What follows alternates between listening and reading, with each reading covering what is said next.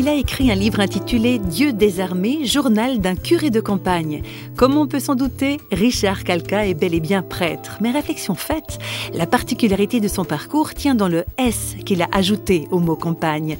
Curé de campagne au pluriel, car notre homme a effectivement servi pendant près de 30 ans comme aumônier dans l'armée française. Une véritable vocation, même si dans sa jeunesse, Richard Calca avait quelque peu perdu le chemin de sa foi en Dieu. Il lui a fallu pour la retrouver une expérience peu banale dans sa Pologne natale.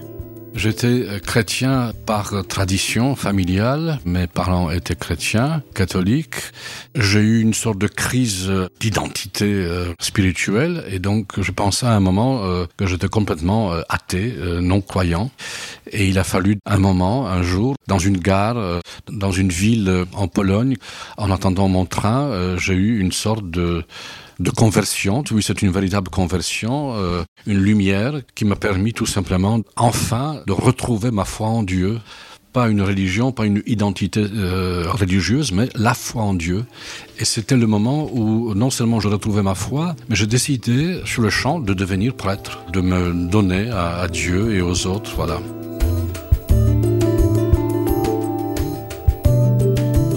À dater de ce jour, donc, Richard Calcas s'engage au service de Dieu, notamment comme aumônier dans le cadre de l'armée française.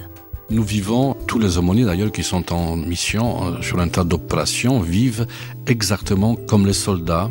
La seule différence, c'est que nous ne portons pas d'armes, nous ne sommes pas des combattants, nous sommes des aumôniers qui accompagnent les soldats dans une mission.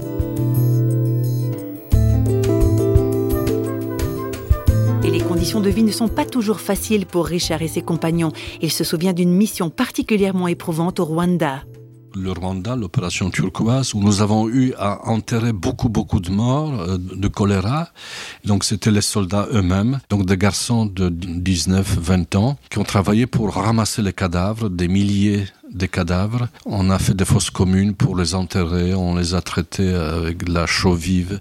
Et c'est après que finalement on a été euh, content d'avoir fait ça, d'avoir rendu cet hommage donc euh, aux morts. Quand on a vécu de choses difficiles, de, choses parfois très difficiles face à la mort, parfois donc il s'agit pas seulement de parler ou, ou d'écouter, mais avoir eu le même vécu, la même expérience.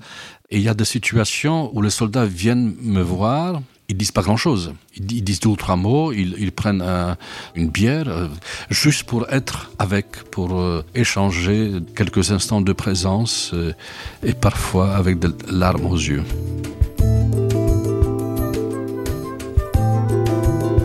Et pour terminer, Richard Calca explique un terme dont il se sert volontiers, Dieu désarmé. Dieu désarmé, pour moi, c'est un Dieu désarmé de Jésus-Christ, Dieu qui est pauvre, Dieu qui est souffrant, Dieu qui est crucifié, Dieu qui est solidaire de tous ceux qui sont mal, quoi, qui ont du mal à vivre. Dieu désarmé, c'est un clin d'œil aussi vis-à-vis de notre mission d'aumônier militaire. Nous sommes désarmés, nous n'avons pas d'armes et nous n'avons pas finalement beaucoup de moyens. Nous n'avons rien pour être avec les soldats. C'est notre force, notre faiblesse, notre force. C'est vrai, quand on est désarmé dans tous les sens du terme, on est peut-être plus fort que ce que l'on croit.